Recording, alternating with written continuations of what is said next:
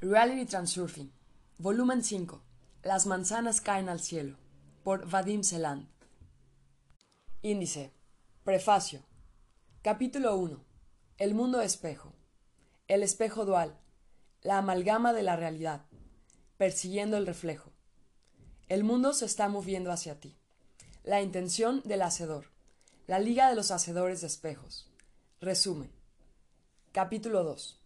El guardián de la eternidad la energía de la intención, limpiando el mundo, corregir el espejo, el hacedor de la realidad, coordinación del sueño, veredicto del hacedor. Resumen. Capítulo 3.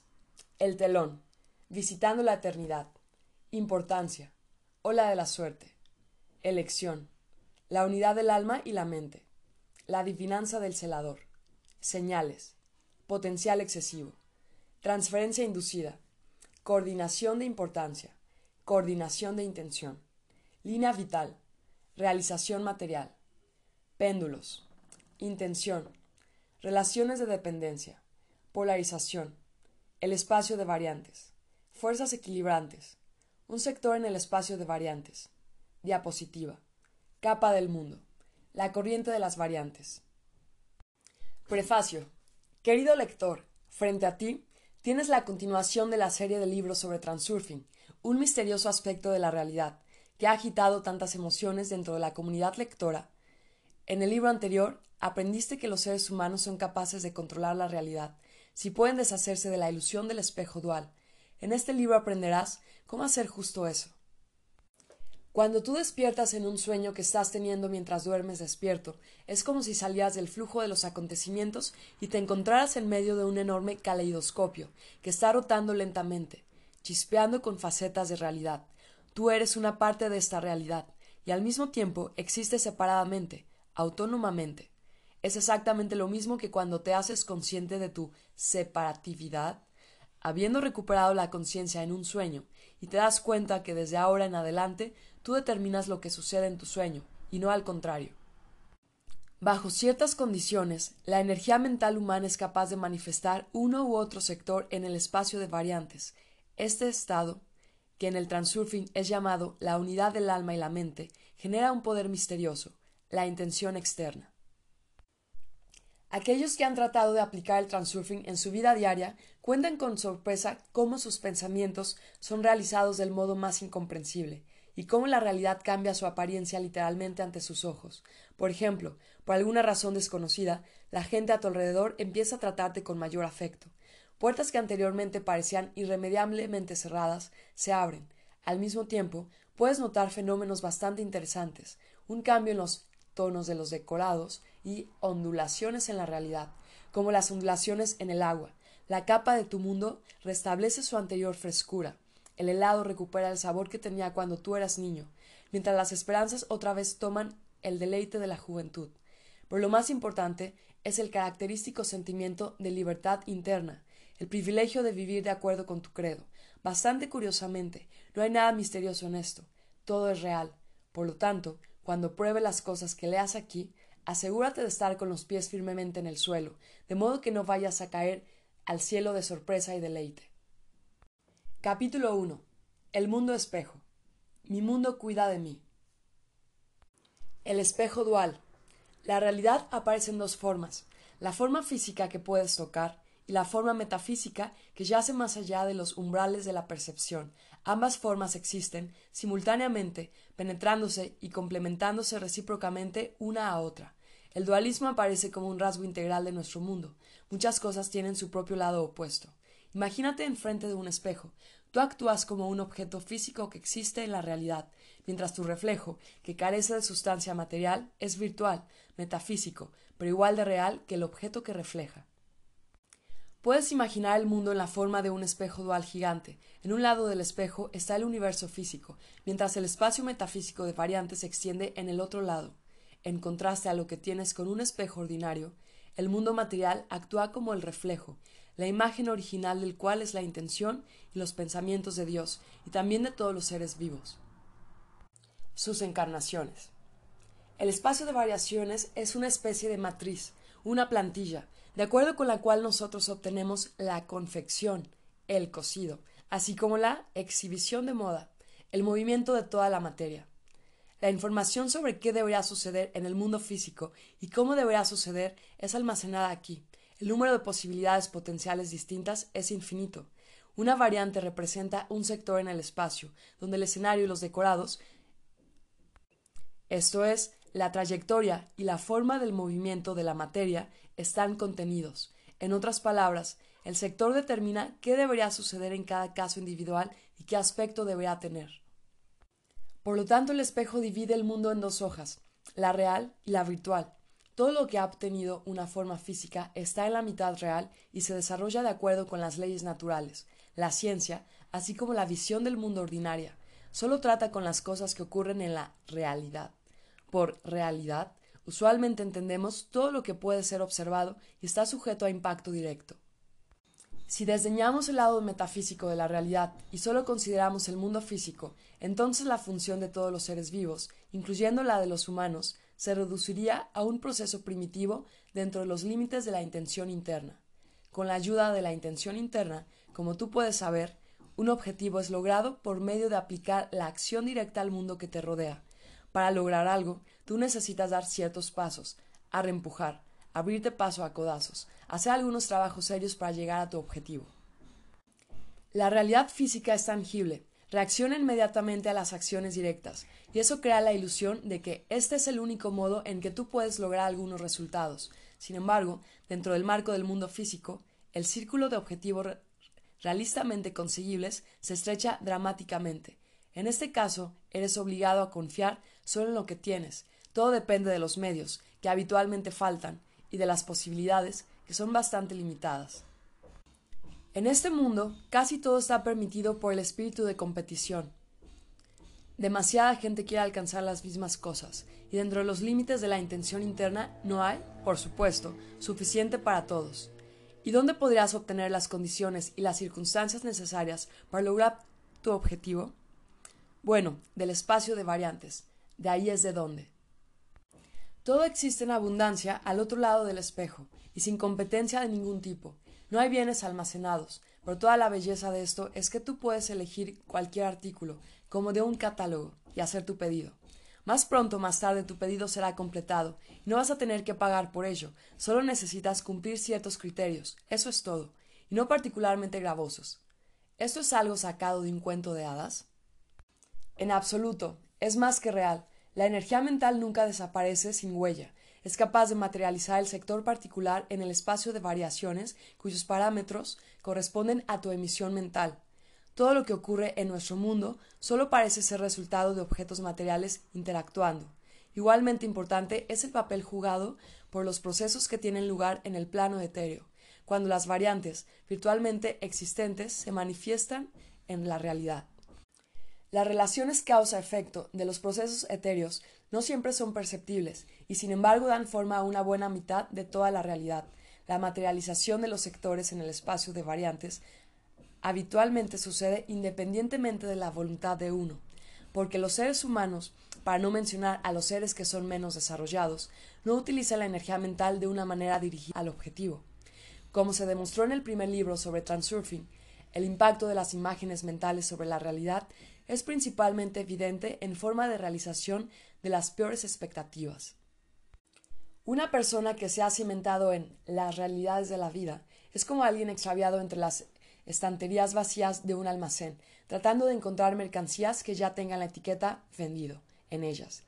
Los únicos artículos en existencia son de baja calidad, pero incluso esos tienen una etiqueta de alto precio, y en lugar de simplemente echar un vistazo en el catálogo y formular un pedido, la persona empieza a corretear por ahí confusa, poniéndose en largas colas, luchando con uñas y dientes para empujar a través de la multitud, así como entrando en conflicto con comerciantes y otros compradores. Como resultado, lo que desea se le sigue escapando, mientras los problemas se acumulan.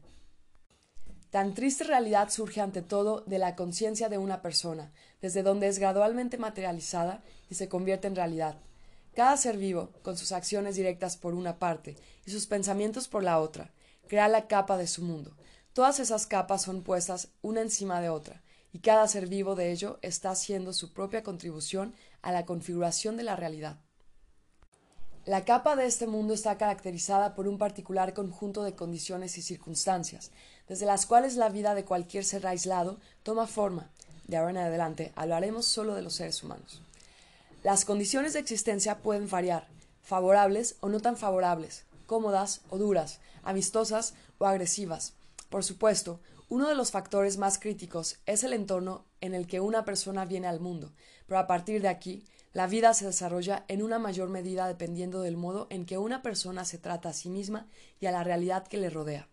Su experiencia del mundo, en muchos aspectos, determina los cambios siguientes en su estilo de vida.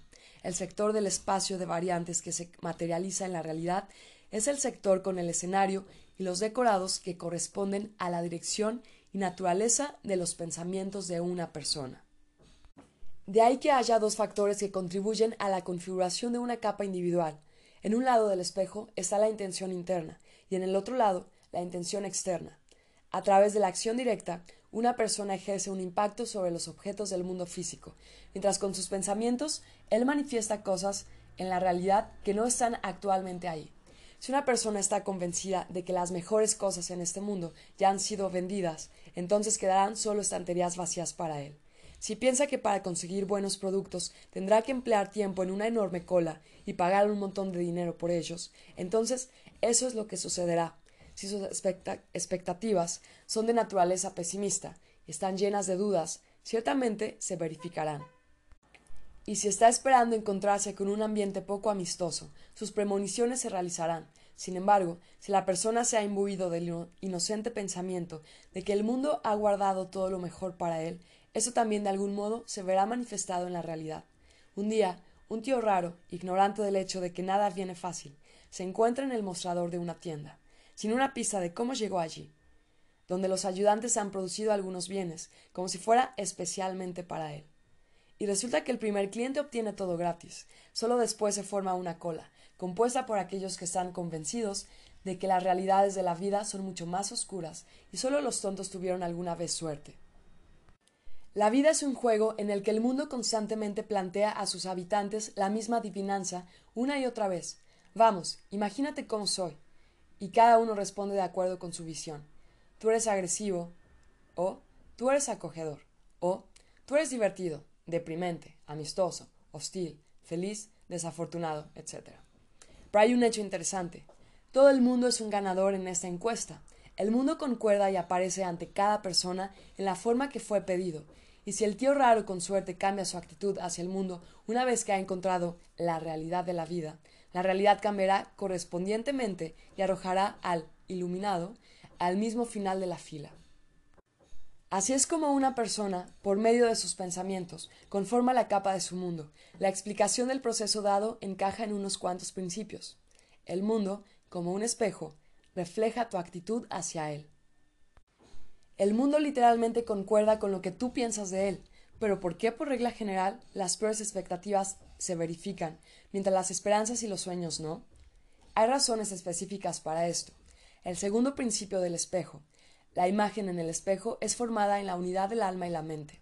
Si la mente no está en conflicto con las decisiones del corazón o viceversa, entonces un incalculable poder, la intención externa, nace, que materializa el sector en el espacio de variantes que corresponde a la imagen mental. En la unidad del alma y la mente, esta imagen adquiere un contorno bien definido y es por lo tanto inmediatamente materializada. Sin embargo, lo que sucede más a menudo en la vida es que el alma aspira mientras la mente está llena de duda y no va a dejarla, o al contrario, el intelecto proporciona argumentos convincentes mientras el corazón permanece indiferente. Cuando la unidad se rompe, la imagen se hace borrosa. Es como si apareciera doble. El alma desea una cosa, mientras la mente sigue repitiendo algo distinto, y hay algo que incondicionalmente las junta, la aversión y el miedo. Porque si una persona odia, entonces él hace eso con todo su corazón, y si está asustado, entonces su ser entero está impregnado con el miedo. En la unidad de la aversión, una clara imagen de lo que quieres evitar es creada. El alma y la mente son como las dos manifestaciones de la realidad. La material y la metafísica se juntan en un punto, y la forma mental es convertida en realidad. Como resultado, lo que sea que no puedas soportar es lo que obtendrás. Los deseos, en contraste con los miedos, no se realizan tan fácilmente, porque la unidad en este caso es raramente conseguida, El alma resiste a la mente, porque la última, habiéndose sometido a la influencia de los péndulos, se precipita hacia los objetivos de otro. La mente, a su vez, o no es consciente de sus verdaderos deseos, o no cree que realmente puedan cumplirse. Alguna gente es de la opinión de que para lograr un objetivo tú tienes que establecer un pedido, luego soltar esta forma mental en el espacio y olvidarse de ella por un tiempo, de modo que no interfiera con el cumplimiento del deseo, si las cosas fueran así de simples. Esta técnica funciona solo si el segundo principio del espejo ha sido ejecutado. Sin embargo, la unidad del alma y la mente solo puede ser lograda en raros casos, porque es prácticamente imposible deshacerse de las traicioneras dudas. ¿Qué haces tú? Hay un tercer principio del espejo para esto. El espejo dual reacciona con un retraso. Si no puedes arreglártelas para cumplir el segundo principio, tú necesitas tomar la fortaleza con un prolongado sitio. Imagínate la siguiente situación inusual. Estás frente al espejo y no hay nada ahí, un vacío. Solo después de un tiempo una imagen empieza a emerger, como en una foto. En algún momento tú empiezas a sonreír pero el reflejo que ves en el espejo aún tiene una expresión seria. Entonces tú levantas los brazos, pero nada cambia en el espejo. Tú inmediatamente bajas las manos, y de nuevo nada ha cambiado en el espejo, para verte con los brazos arriba. Tendrás que emplear algún tiempo manteniéndolos levantados. Así es exactamente como funciona el espejo dual, excepto que el retraso de tiempo en el espejo es mucho más largo, y por tanto los cambios que ocurren en el espejo son imperceptibles. La realización material es inerte, como alquitrán, incluso una imagen mental o una diapositiva, como las llamamos en el transurfing, puede ciertamente ser materializada, y para que eso suceda, tú solo necesitas cumplir una condición básica. Tú tienes que poner la diapositiva en tu mente por un periodo suficientemente prolongado de tiempo. Como puedes ver, el secreto es simple, pero realmente es todo lo que necesitas. Es difícil de creer cuán triviales son las cosas. Es todo esfuerzo rutinario, ordinario, y absolutamente sin magia. Realmente funciona, es solo que la gente habitualmente no tiene suficiente paciencia. Ellos se vuelven inspirados y entusiastas sobre una idea, pero luego rápidamente se enfrían y arrinconan el proyecto. Así que, para que la forma mental sea materializada, tú tienes que hacer un trabajo específico con la diapositiva. El peor escenario es cuando tú cuentas con que un milagro suceda, algo que no deberías hacer.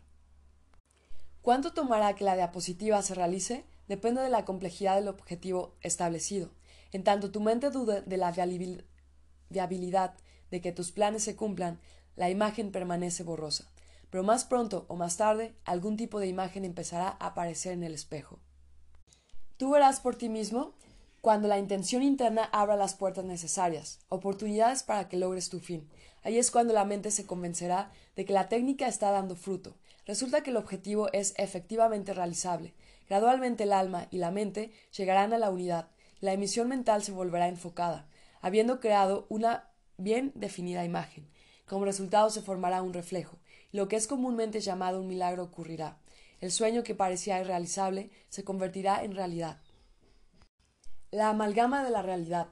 Usando la técnica de la diapositiva descrita en el primer libro de Transurfing, tú puedes dar forma a la imagen que el espejo del mundo manifestará en la realidad pero junto a crear una imagen específica, será bastante bueno mantener un fondo invariable que cree una atmósfera constante favorable en la capa de tu mundo. Quizás hayas notado que en distintos espejos tu reflejo parece diferente. La cara parece ser la misma, sin embargo cada espejo revela diferentes tonos. Vagos pero bastante perceptibles matices se iluminan. Colorido emocional, estado de ánimo e incluso perfil psicológico.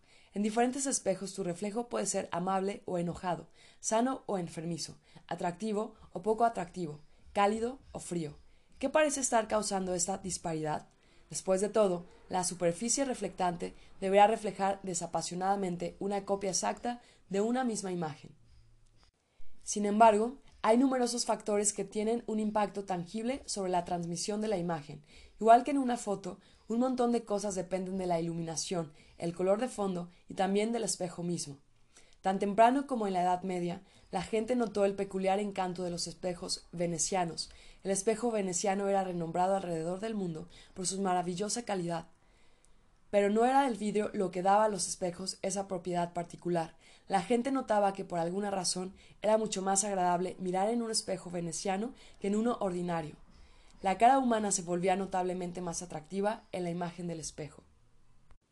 Resulta que los maestros venecianos tenían su propio secreto especial. Ellos añadían oro a la amalgama, la composición de la superficie reflectante, y eso hacía posible que los tonos cálidos dominaran en el espectro de reflexión. De un modo similar, tú podrás perfeccionar un trozo del espejo dual solo para ti, para hacer de tu capa del mundo un lugar cómodo. Tú tienes que formar tu propia amalgama especial. La capa del mundo está compuesta de una multitud de reacciones, la actitud de una persona hacia sí misma, y también hacia tales o cuales manifestaciones de la realidad circundante. Como idea dominante, por ejemplo, podrías elegir la siguiente frase Mi mundo está cuidando de mí. La gente fácilmente expresa su actitud en forma de desagrado cuando hay razón para ello, mientras todas las cosas buenas que les suceden las dan casi indiferentemente por supuesto. Ellos hacen esto inconscientemente, reaccionando como una ostra, a fuerza de hábito. Así que ahora sube un nivel, por encima del de una ostra. Despierta y utiliza tu privilegio para expresar tu actitud conscientemente. Ajusta tu percepción del mundo en una en una manera dirigida al fin, de acuerdo con la idea dominante, y entonces verás cómo reaccionará el espejo. Este será tu primer paso hacia controlar la realidad. Recuerda cuando tú eras niño, el mundo realmente cuidaba de ti, pero tú no lo valorabas y lo dabas por supuesto. Echa una mirada al pasado. Quizás algo así sucedió cuando visitabas a tu abuela en el campo. Lanza tu ojo mental hacia aquellos días pasados hace mucho, cuando te sentías cómodo y sereno. Fragmentos de recuerdos a veces aparecen muy claramente. Parece como si un espeso olor viniera de la cocina. Es tu abuela horneando galletas. O quizás estás sentado en un banco de un río con una caña de pescar o bajando un monte en un trineo. ¿Cómo fue eso? ¿Puedes recordar esa característica sensación de placidez? Eso sucedía porque el mundo cuidaba de ti. Tú sospechabas que era así en alguna medida, pero te dabas poca cuenta de ello. Sin embargo, no te quejabas mucho tampoco. Te sentías bien, eso era todo. Un niño, aun cuando está jugando, no pone su corazón y alma en su desagrado. Él gritará, pateará con sus piececitos, agitará sus manitas, pero el mundo está esmerada y cuidadosamente cuidando de él, repitiendo suavemente Bueno, cochinito, ¿te pusiste sucio? Bueno, vamos a limpiarte. Cuando esa personita crece, el mundo guarda todo lo mejor para él, le da muchos regalos de espléndidos juguetes nuevos, y cuida de él con amor. El mundo cuida de su carga. Él es el favorito del mundo, su preferido. El pequeño afortunado descubre montones de nuevos placeres, porque todo es nuevo y fresco, pero no está consciente del hecho de que está disfrutando de la vida en ese momento. Él entiende esto solo muchos años después, cuando recuerda qué grandes y maravillosas eran las cosas en comparación con lo que tiene ahora. Pero ¿por qué todos los colores de la vida se vuelven apagados con el tiempo? ¿Por qué esa ligera sensación de placidez sustituida por una preocupada ansiedad? ¿Por qué hay más problemas cuando te haces mayor? No, es porque cuando una persona se hace mayor adquiere la tendencia a expresar una actitud negativa, la insatisfacción es un sentimiento mucho más fuerte que el simplemente estar satisfecho, porque las cosas son cómodas y tranquilas. No dándose cuenta de que ahora mismo él es feliz, a pesar de todo, el joven comienza a hacer cada vez más exigencias al mundo. Las solicitudes por encargo se hacen más grandes. Él se vuelve cada vez más consentido y desagradecido. El mundo, por supuesto, no tiene tiempo de satisfacer todas esas exigencias rápidamente crecientes, y el favorito está ya empezando a quejarse por todo. Él cambia su actitud hacia el mundo. Eres malo, no me estás dando lo que quiero, no me estás cuidando. Y esa actitud negativa está ya imbuida de todo el poder de la descontenta alma y la caprichosa mente. Pero el mundo es un espejo y no puede hacer sino levantar los brazos con desánimo y replicar Como tú desees, querido, hazlo a tu manera. Como resultado, la realidad, como un reflejo de los pensamientos de una persona, da un cambio para peor, y cuando llega a ese punto, las razones para la insatisfacción aumentan, lo que a su vez solo empeora la relación entre esa persona y el mundo. Y así el muchacho que solía ser un favorito y un preferido se convierte en un gruñón, a quien la suerte ha estafado, que siempre se queja de que el mundo, supuestamente, le debe a lo grande. Es un triste cuadro, pero nuestro hombre no entiende que él mismo lo ha arruinado todo, cuando ve rasgos desagradables en el reflejo del espejo, enfoca su atención en ellos y por reflejo expresa su negatividad, como resultado de lo cual todo se pone aún peor que antes. La realidad en el espejo gradualmente se hace más opaca, siguiendo la imagen original. Así es como la capa del mundo de una persona individual pierde la anterior frescura de sus colores y se vuelve progresivamente oscura e incómoda. Pero tú puedes aún volverlo todo atrás del modo en que era. Esa sensación de tranquila placidez, cómo sabía un helado cuando eras niño, la sensación de novedad, de esperar lo mejor y la alegría de la vida, y es muy fácil hacerlo. Es tan fácil que es difícil de creer, y no necesitas creer, solo inténtalo tú mismo. A la gente no se le ocurre que su capa del mundo puede ser renovada si ellos llevan su actitud hacia el mundo bajo su propio control. El modo en que tú formas tu percepción del mundo, esto es, el modo en que el mundo que te rodea aparece ante ti, esto no es una llamada a mirar la vida con una sensación de optimismo. Se necesita un esfuerzo específico para formar tu realidad. De este momento en adelante, no importa qué suceda, haz una regla mantener tu actitud bajo control.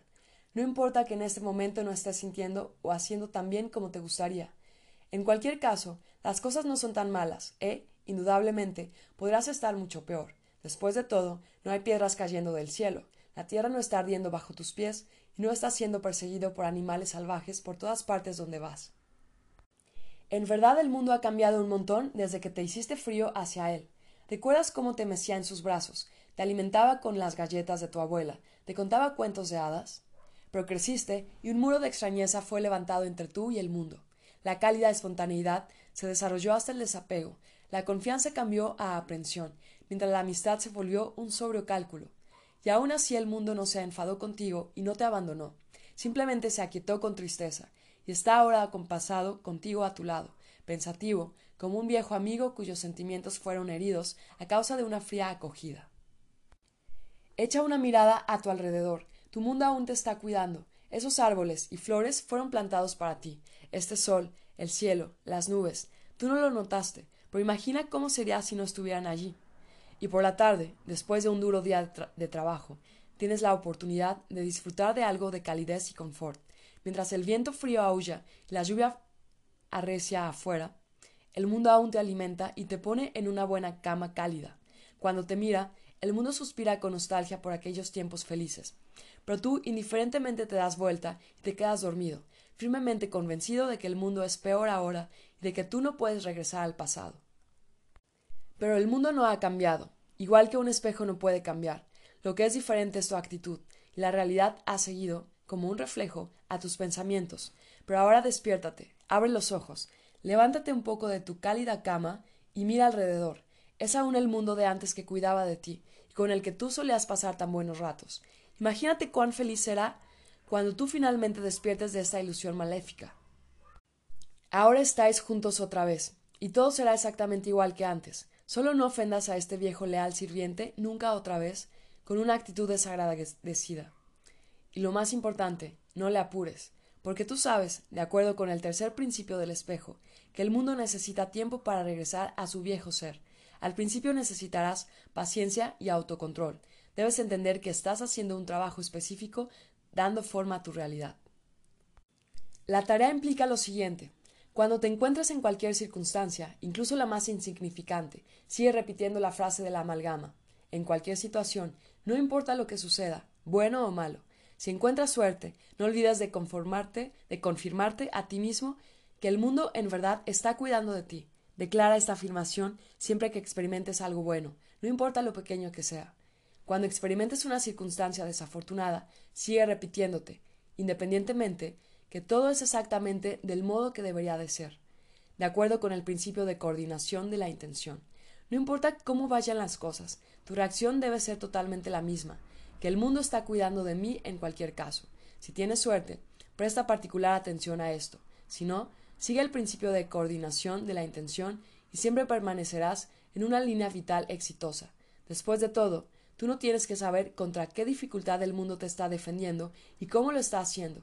Solo confíate al mundo. Debes aprender a confiar en el mundo, cuando la gente se encuentra en una situación difícil, tiene una pronunciada tendencia a contar con su propia fuerza, más que con una favorable concurrencia de circunstancias. Un niño mayor obstinadamente estalla con lo haré yo mismo. Así que el mundo lo pone en el suelo y le da la oportunidad de arreglárselas por sí mismo. Por supuesto, por supuesto, querido. Ahora corre con tus piececitos. Funde el hielo de la desconfianza. Siempre que encuentres un problema, incluso el más pequeño, dite a ti mismo Yo permito al mundo cuidar de mí. Eso no significa que tú no debas hacer nada en absoluto y solo te sientes con los brazos cruzados. Estoy hablando de acostumbrarse al pensamiento de que todo debe resultar para mejor por sí mismo de forma predeterminada. El espejo infaliblemente reflejará tu idea, que sea exactamente como tú quieres. Introdúcete en el hábito de permitir al mundo cuidar de ti, desde las más triviales a las más importantes cuestiones. Digamos que te vas de tu casa sin un paraguas y parece que empezará a llover de un momento a otro. No hay necesidad de volver. Dite a ti mismo. Mi mundo y yo vamos a ir a dar un paseo. Dile a tu mundo. Tú cuidarás de mí, ¿no? Y ciertamente él replicará. De acuerdo, de acuerdo, querido. Puedes seguir adelante y poner tu confianza en el hecho de que tu mundo cuidará de ti.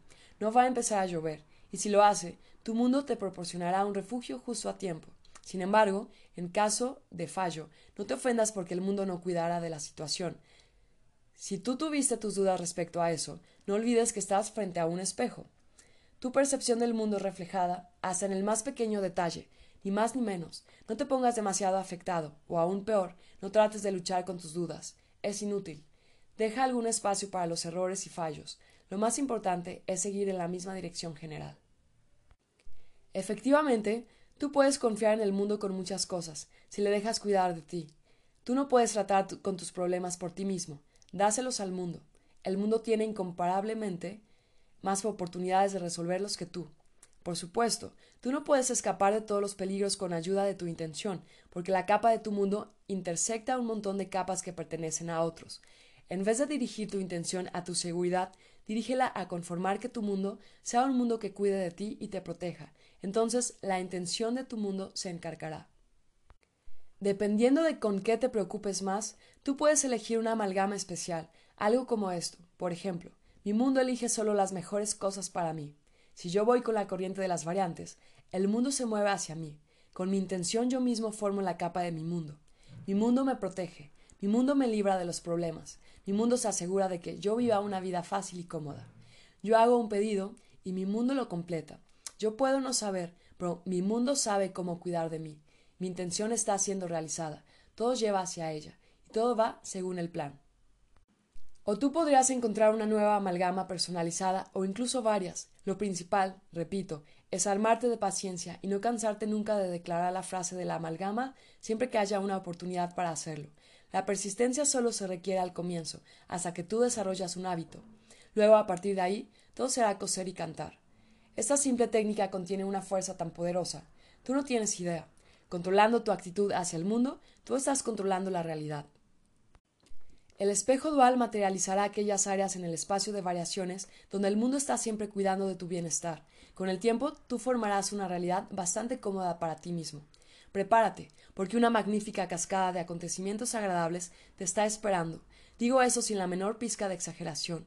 La capa de tu mundo se transformará literalmente de tal modo que tú apenas tendrás tiempo de sorprenderte. Y ahora, en este mismo momento, tú ya entiendes que nunca mirarás al mundo de la manera en que solías hacerlo. Has experimentado el viento de los cambios ascendentes. Él cuidará de todo. ¿Estás seguro de eso? El mundo se está moviendo hacia ti. La mente humana ordinaria trata inútilmente de influenciar el reflejo en el espejo. Cuando tienes que cambiar la imagen misma, la imagen es la dirección y la naturaleza de los pensamientos de una persona. Todo el problema es que la gente primero mira en el espejo y solo después expresa su actitud hacia lo que ha visto. Haciendo esto, expresan su intención, voluntaria o involuntariamente, lo que solo hace peor la realidad. La tendencia a la negatividad da lugar a que cada vez más rasgos negativos aparezcan en el espejo. La capa individual del mundo se pinta de colores sombríos y se llena de acontecimientos que son bastante desfavorables para su poseedor. Cuando alguien se descorazona, las nubes en el espejo naturalmente empiezan a volverse aún más grises, y en el momento que tomas una postura agresiva, el mundo inmediatamente se eriza en respuesta. Toma nota de lo siguiente. Si te has disgustado con alguien y abruptamente expresas tu molestia, entonces directamente después algún otro problema estallará. Y cuanto más molesto te pongas, más insolentemente todo tipo de nuevos problemas se aferrarán a ti. Todo el mundo empezará a molestarte con algo. Una persona está atada al espejo con cuerdas de importancia. Después de todo, todo lo que sucede en el espejo es, básicamente, su vida, y es de gran importancia para él. A él o le gusta lo que ve o no. Pero en cualquier caso, el contenido de sus pensamientos coincide con el reflejo y por ello refuerzan la situación presente aún más. En la medida que la imagen está en poder del reflejo, la persona se hace completamente dependiente de la realidad que le rodea. Cuanto más intenso el sentimiento, más fuerte la atadura al espejo. No importa qué estás pensando, lo importante es sobre qué estás pensando. ¿Te gusta el reflejo o no? Estás pensando sobre ello. Lo único que importa es el contenido de tus pensamientos. La inaceptación es siempre encaminada en la dirección opuesta. Déjame tranquilo. O estoy harto de todo esto. Pero independientemente de su dirección, tu actitud lleva el objeto de la insatisfacción, y un intenso sentimiento que ha nacido en la unidad del alma y la mente da a la imagen sus bien definidos contornos. Como resultado, todas las cosas que corresponden a los contenidos de la imagen empiezan a dominar en el reflejo. Esto es por lo que la gente pobre se vuelve aún más pobre, mientras la gente rica resulta más rica. Todos ellos están mirando en el espejo del mundo, y a su propio modo cada uno de ellos está estableciendo la apariencia de la realidad que les rodea. Esa realidad te atrae hacia adentro, como una ciénaga, una vieja señora en una cola para cobrar su pensión, una mujer cansada con pesadas bolsas en un autobús atestado, un enfermo vagando de un hospital a otro. Son sus pensamientos los que los mantienen en una realidad sombría. Mientras tanto, alguien está en este momento disfrutando de la vida, el mar, yates, viajes, lujosos hoteles, restaurantes caros, todo lo que su corazón desea. En todos los casos, independientemente de la naturaleza del entorno, el siguiente hecho está siendo establecido. Así es como nosotros vivimos. Mejor, nosotros vivimos del modo en que pensamos de nuestra existencia. El espejo confirma y refuerza más los contenidos de nuestra imagen mental. Y no tiene sentido citar las objeciones típicas de que, Supuestamente, las condiciones de partida son diferentes para cada uno. Alguien ha nacido en la pobreza, otro recibió una rica herencia. Sí, el punto de partida determina en muchos aspectos cómo el establecimiento del modo de vida empieza y se desarrolla en el futuro. Pero eso de ningún modo significa que este capital inicial lo decida todo. Hay multitud de ejemplos de gente de las capas más bajas de la sociedad llegando a la alta sociedad y viceversa. Quizás esas son raras excepciones que confirman la regla. Eso puede ser cierto, excepto que si esas excepciones son sin embargo posibles, entonces la regla no es inquebrantable. No importa lo profundo que sea el hoyo en que te encuentres, tú siempre puedes cambiarlo todo y el cambio será radical. no importa un comino que tú no tengas ni idea de cómo hacer que esto suceda. No tienes que saber el modo específico, aparecerá por sí mismo. Tú piensas que estás en poder de circunstancias que eres incapaz de cambiar. En verdad, esto es una ilusión, una impostura que tú puedes fácilmente destruir si quieres. La cuestión es que todos nosotros estamos caminando en un círculo cerrado, inconscientes de lo que está pasando. Observamos la realidad, expresamos nuestra actitud hacia ella. El espejo consolida los contenidos de nuestra actitud en la realidad. A fin de transformar la realidad, tú solo tienes que salir del círculo. Digamos que estás mirando la realidad que te rodea y piensas que no hay modo de cambiarla. Bien, eso es de hecho verdad. Con tu intención interna estás tratando de manipular el reflejo, pero eres incapaz de tener ni el más mínimo impacto sobre él. Hay demasiado pocas oportunidades en este lado del espejo, pero tú puedes tomar el control sobre tu actitud hacia la realidad, y entonces la intención externa intervendrá. No hay nada que ella no pueda hacer. En el lado inverso del espejo hay variantes de acontecimientos desarrollándose sobre las que la mente humana no tiene ni siquiera una pista. Digamos que estás mirando la realidad que te rodea y piensas que no hay modo de cambiarla. Bien, eso es de hecho verdad. Con tu intención interna estás tratando de manipular el reflejo, pero eres incapaz de tener ni el más mínimo impacto sobre él. Hay demasiado pocas oportunidades en este lado del espejo, pero tú puedes tomar el control sobre tu actitud hacia la realidad y entonces la intención externa intervendrá. No hay nada que ella no pueda hacer. En el lado inverso del espejo hay variantes de acontecimientos desarrollándose sobre las que la mente humana no tiene ni siquiera una pista. Así que, para lanzar el mecanismo de la intención externa, necesitas completar el quinto principio del espejo. Cambia tu atención del reflejo a la imagen. En otras palabras, tienes que tomar el control de tus pensamientos. No pienses sobre lo que no quieres y estás tratando de evitar. En su lugar, piensa en lo que tú quieres y te estás esforzando por lograr. Echa otra mirada a la fórmula del círculo cerrado. Una persona literalmente se mueve según este círculo del espejo como un burrito siguiendo a una zanahoria en un palo, atado al espejo con su actitud. Una reacción primitiva a la realidad.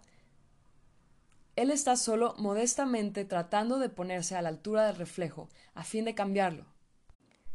Y ahora, tratemos de invertir el círculo cerrado. Expresamos nuestra actitud. El espejo consolida los contenidos de nuestra actitud en la realidad.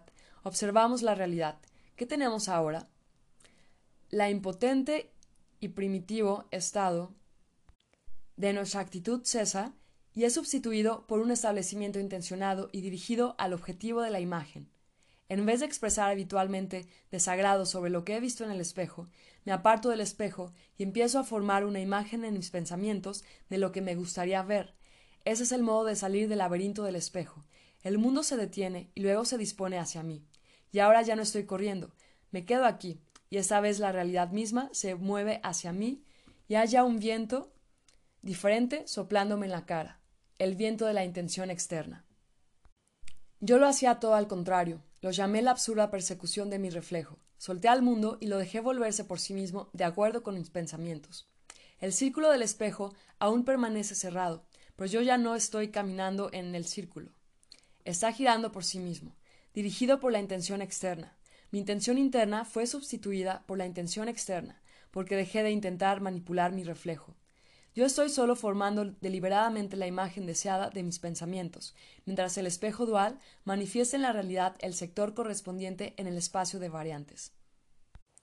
La única dificultad radica en lo inusual de la situación. Lo que es inusual es que el elemento, observar la realidad, es puesto al final del círculo. La gente está más habituada a actuar por la regla. Lo que yo veo es sobre lo que sigo martilleando. Envían su perspectiva al mundo, y el mundo, como un eco, le devuelve solo la esencia mutilada.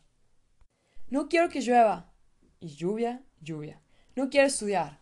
Estudio, estudio. No quiero trabajar. Trabajo, trabajo. Como resultado, los contenidos purificados de su actitud son materializados en la realidad. ¿Te puedes imaginar el siguiente monólogo hecho por el espejo que está cansado de toda esta confusión? No lo estás haciendo bien. De acuerdo. ¿Qué necesitas para hacerte sentir bien? Tú no quieres hacer tal y tal. Bien, quizás por fin te dignarás especificar qué sí quieres hacer. No te gusta esto y esto. Entonces dime, querido colega, ¿qué puedo hacer por ti? Todo es muy simple. Una actitud negativa ha de ser sustituida por una actitud positiva. Deberás llevar un inventario de tus pensamientos y eliminar todos los prefijos des, e, in. Insatisfacción, involuntariedad, inaceptación, desaprobación, desamor, descreencia en el éxito y así sucesivamente. Echa toda esa basura en una bolsa y tírala al vertedero. Tus pensamientos deben estar encaminados a las cosas que quieres y te gustan. Entonces es cuando el espejo empezará a reflejar solo cosas agradables. Tienes que entender que una realidad favorable no va a ser creada inmediatamente. Necesitarás paciencia y conciencia. Nada es como solía ser ya. No estás reaccionando a la realidad circundante sino tomando el mando y enviando deliberadamente tus formas mentales al mundo. A pesar de un obvio reflejo negativo, tú estás expresando una actitud positiva, sí, en una manera de hablar. Esto es hacer una cosa inusual, pero, ¿qué es mejor? Estar en poder de las circunstancias, como toda persona ordinaria, o tener las manos libres para estar a cargo de tu propia suerte?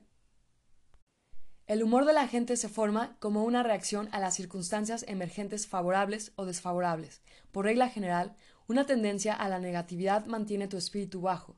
En vez de eso, deberías hacer lo opuesto, intencionadamente crear tu humor tú mismo. El mero conocimiento de que yo soy capaz de controlar la realidad es ya un levantador del ánimo. Con mi intención, yo elijo los colores de mi realidad. Independientemente de las circunstancias, me pongo en un ánimo alegre. Hago esto conscientemente y no reacciono primitivamente a los irritantes externos. Es necesario desarrollar este hábito. Una diapositiva te ayudará a crear el ánimo correcto. Una diapositiva musical o una visual, la que prefieras. Idealmente deberá ser una película, una en la que tu objetivo ha sido logrado y te sientes fantástico. Por otra parte, está preparado a que durante algún tiempo no va a haber ningún cambio, o muy al contrario, los problemas empezarán a brotar como de una espita. ¿Y qué? Todo es un cambio temporal que tiene que ver con mudarse a un nuevo nivel de tu relación con la realidad, porque tú sabes que el espejo trabaja con un retraso. Tienes que mantenerte firme, no importa lo que pase. Mantén la calma durante la pausa mientras nada esté sucediendo. Ha de ser literalmente como en el viejo cuento de hadas. Si te vuelves, te convertirás en piedra. Dios sabe lo que puede estar sucediendo en el espejo, pues yo por mi parte sé esto. No hay otra opción. Más pronto o más tarde reflejará la imagen que estoy creando en mi mente. Si no cedo a la tentación de mirar atrás, sino bastante firmemente, mantengo mi terreno, mi realidad tomará forma en el espejo. Todo será como yo quiero. Tienes que sentir como si ya tuvieras lo que quieres, o estuvieras a punto de tenerlo. Recuerda, el espejo materializa las cosas contenidas en tus pensamientos.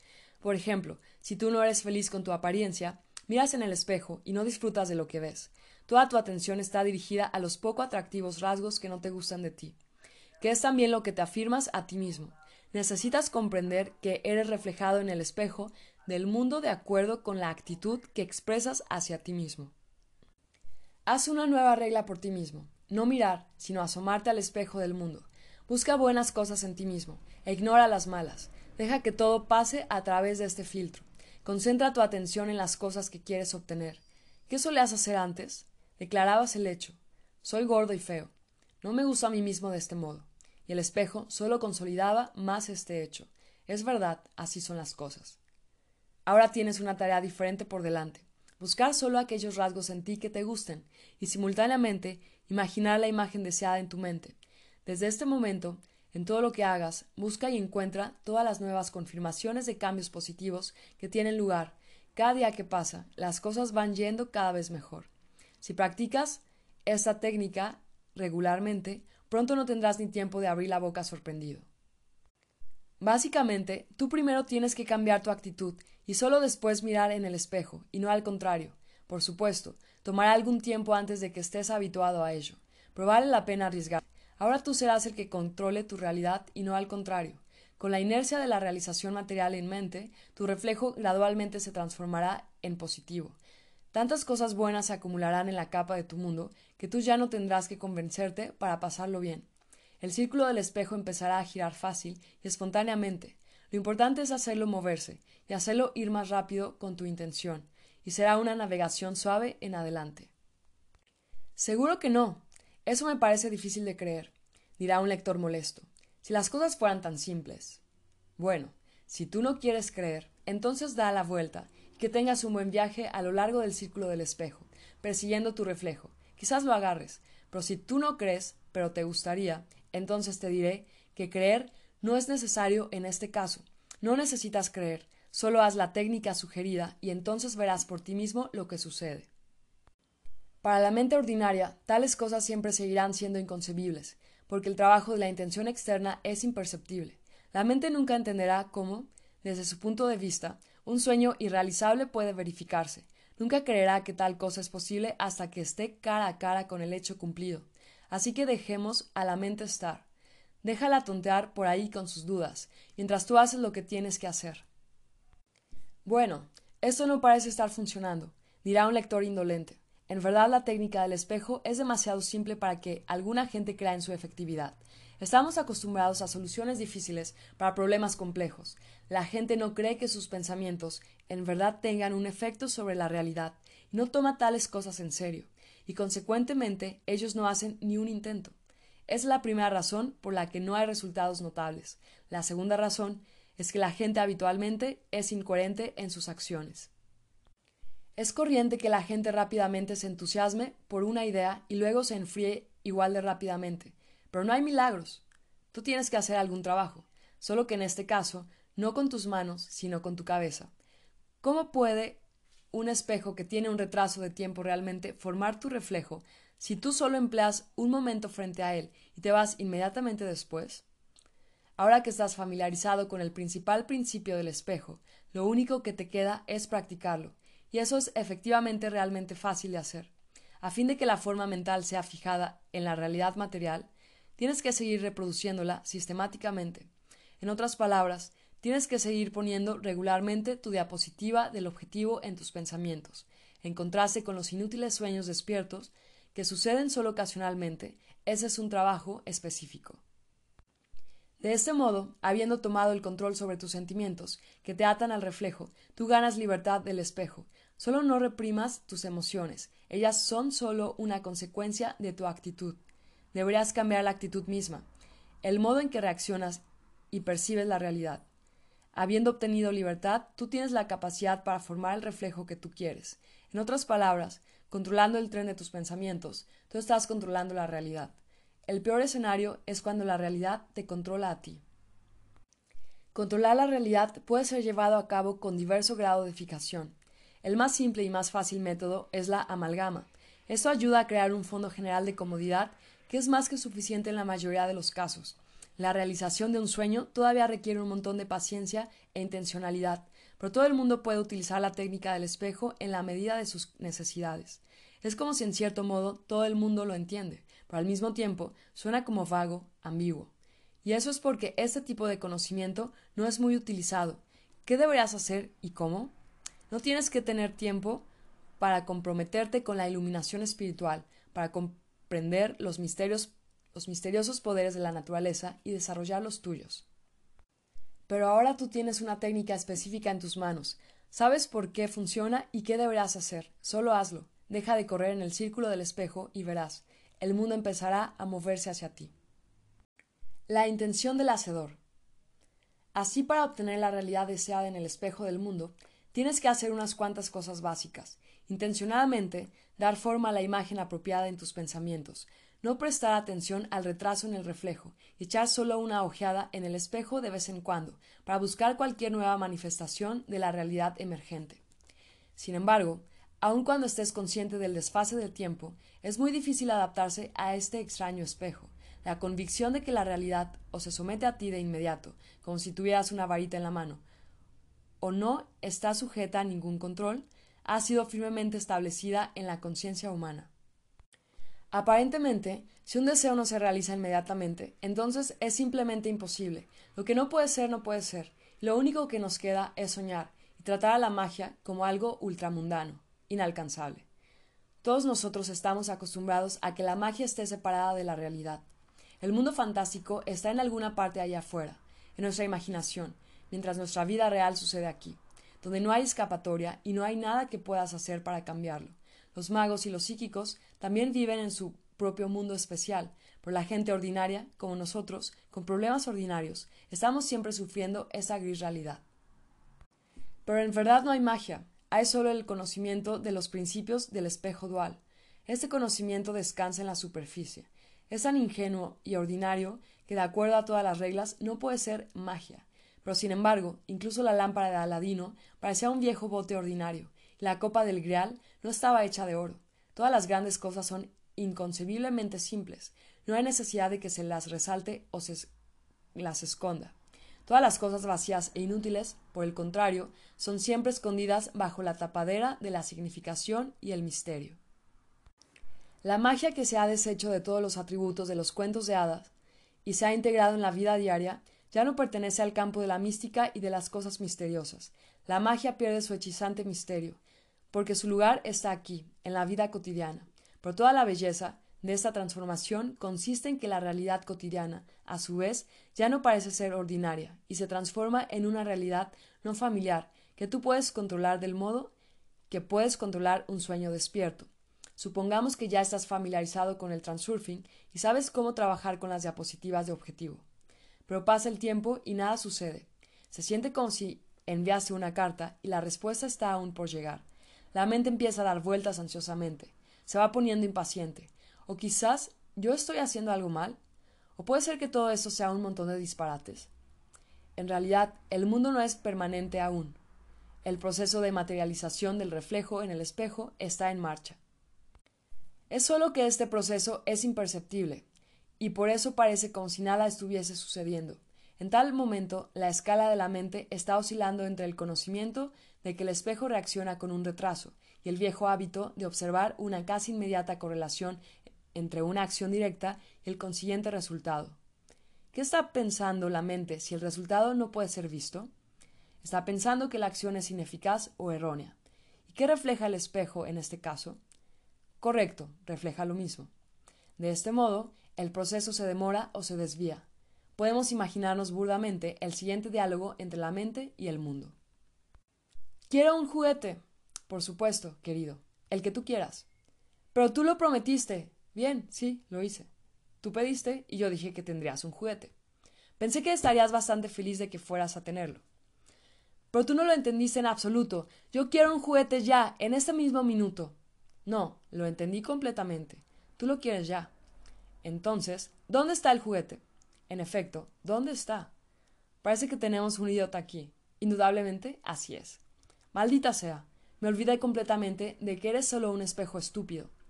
¿Qué era lo que yo tenía que hacer para relacionarme contigo apropiadamente? Ah, eso es. Ahora recuerdo. Tú me diste el juguete. De acuerdo, de acuerdo, querido.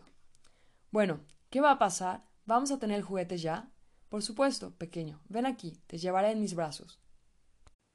Y así ellos quedaron en obtener el deseado regalo. Ahora lo único que queda es armarte de paciencia y dedicar el tiempo a preparativos festivos. El alma canta mientras la mente se frota las manos de satisfacción. ¿Y por qué no debería estar satisfecha? Después de todo, está hecho con el mundo, con el mundo tener un juguete. Un transurfista debe entender. Una elección que ha sido hecha se convierte en una ley incuestionable que inevitablemente se realizará. Y para que esto suceda, uno solo necesita fijar su atención en el objetivo final, pero la gente no está nunca satisfecha. Escucha, ¿estás seguro de que vamos por el camino correcto? Yo no veo ningún almacén de juguetes aquí. No te preocupes, querido, no falta mucho ya. ¿Pero exactamente cuándo llegaremos? No, ¿sabes? Yo creo que nos hemos extraviado en algunas calles de atrás. ¿Tú crees? Sí, lo que yo pienso. Estamos perdidos. Como tú digas, querido. Tú sabes que siempre estoy de acuerdo contigo. Espejo estúpido. Sabía que no podía confiar en ti. ¿Dónde me has llevado? Yo solo quería llevarte al parque, el que hay camino del almacén de juguetes, para que pudieras dar un paseo en el tío vivo. La gente se siente insegura si son llevados con los ojos vendados. Su mente no puede aceptar el hecho de que no esté sucediendo nada o que los acontecimientos se desenvuelvan de un modo que no estaba planeado. La mente funciona como una máquina cibernética. Si el algoritmo de funcionamiento es violado, sale una luz roja. La diferencia entre las dos es solo que la mente crea el programa escenario por sí misma, suponiendo ingenuamente que es capaz de calcular todos los movimientos por adelantado. El primitivismo del llamado sentido común consiste en que la mente no solo instala el programa de acción del estereotipo, sino que insiste en él.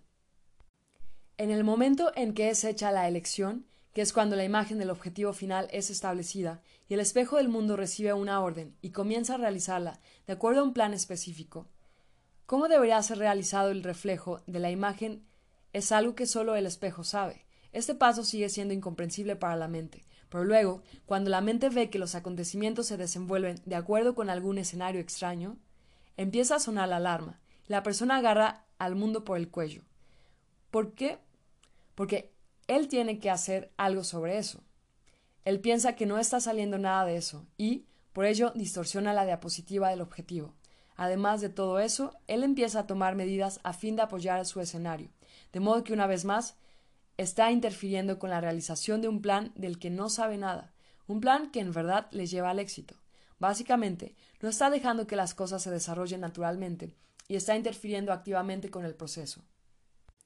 De este modo, una persona que se aferra como si su vida le fuera en ello, a su escenario, que él piensa que proporciona el paso hacia su meta, está efectivamente, a través de sus mismas acciones, impidiendo que este objetivo se realice.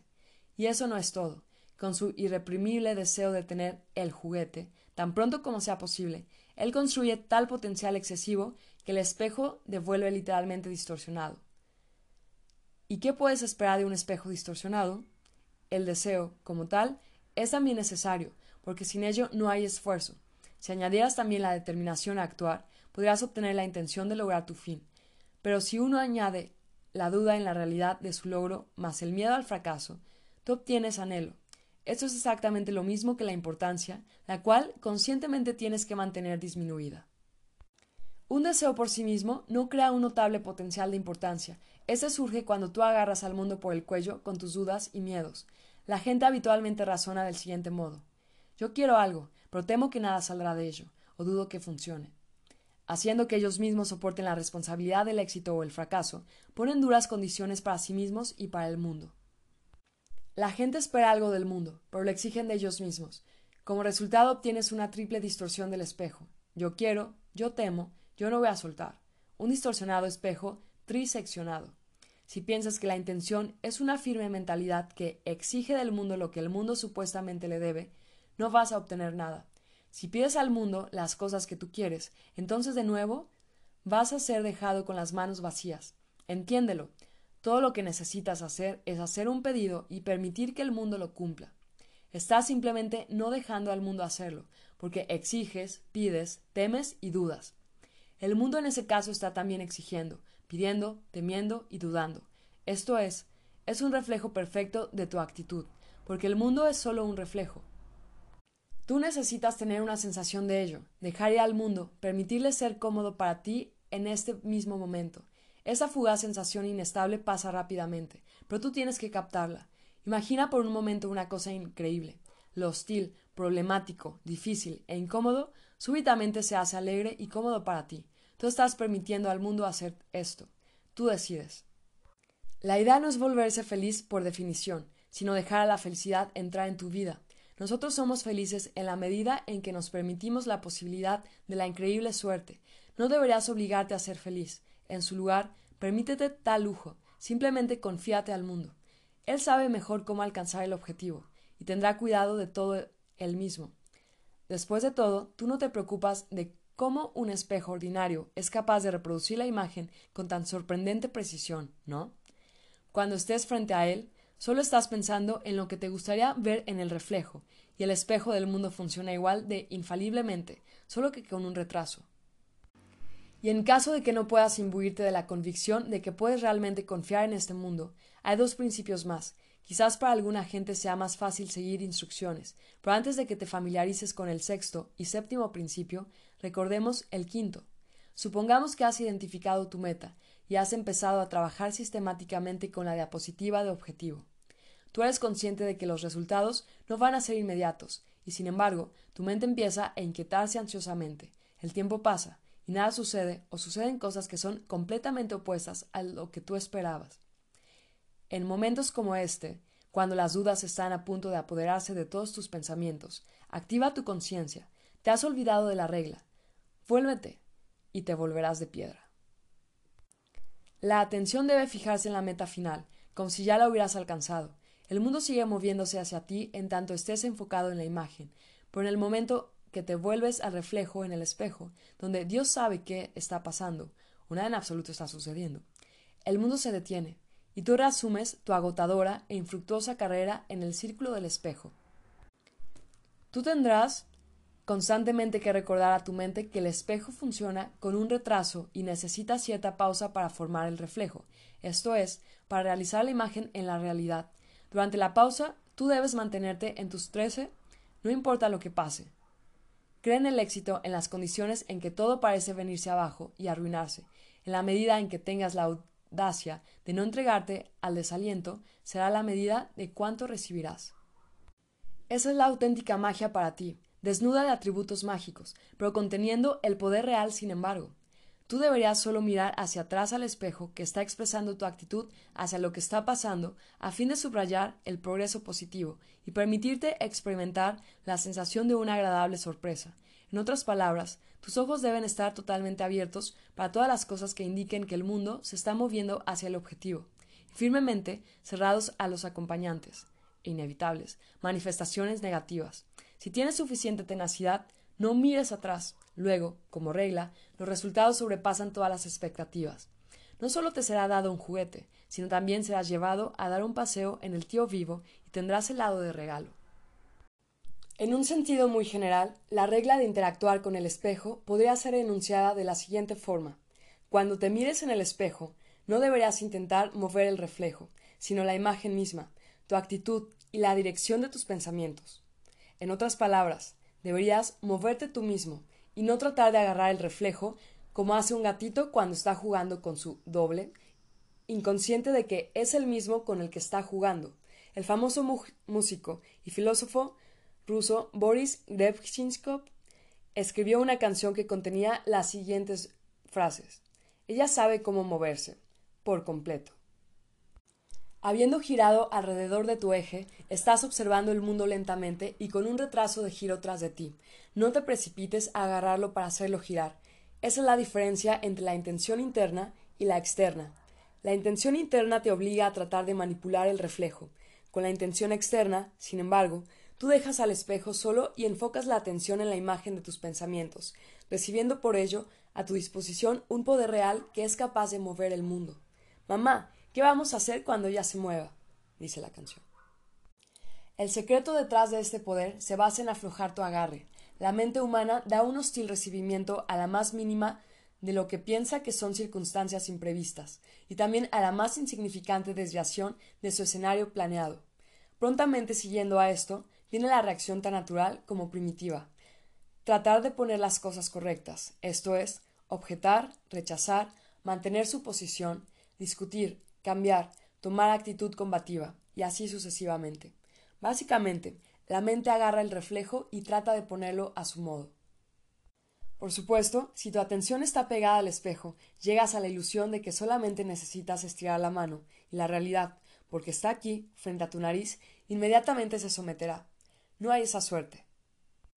Un gatito es poco perspicaz y cae en la decepción cuando juega con un espejo ordinario. Sin embargo, una persona, que está un paso por encima del gatito en su nivel de conciencia, cae en la misma trampa. La única diferencia es que la ilusión del espejo dual es más refinada, nada más. De modo que tienes que quitar tus manos del espejo y dejar al mundo moverse. En la mayoría de los casos no hay ninguna necesidad de tomar una actitud combativa. Es del todo suficiente seguir flexible y suavemente el desarrollo de los acontecimientos, como puedes haber aprendido del libro anterior sobre Reality Transurfing, la corriente de las variantes, si tú no interfieres con ella, dirige el desarrollo de los acontecimientos a los largos del curso óptimo. La mente primitiva tiende a dar manotazos en el agua y a remar contra la corriente, sosteniendo sus ideas. Ahora bien, a fin de liberarte de la ilusión, tienes que volver la intención corta de vista de la mente en la dirección opuesta dejarla dinámicamente corregir su escenario, incluyendo todas las cosas imprevistas. Esto será una inusual tarea para tu mente, pero es el único camino que te permitirá salirte del papel del gatito. Así, el sexto principio del espejo dice Suelta tu agarre y deja al mundo moverse con la corriente de las variantes.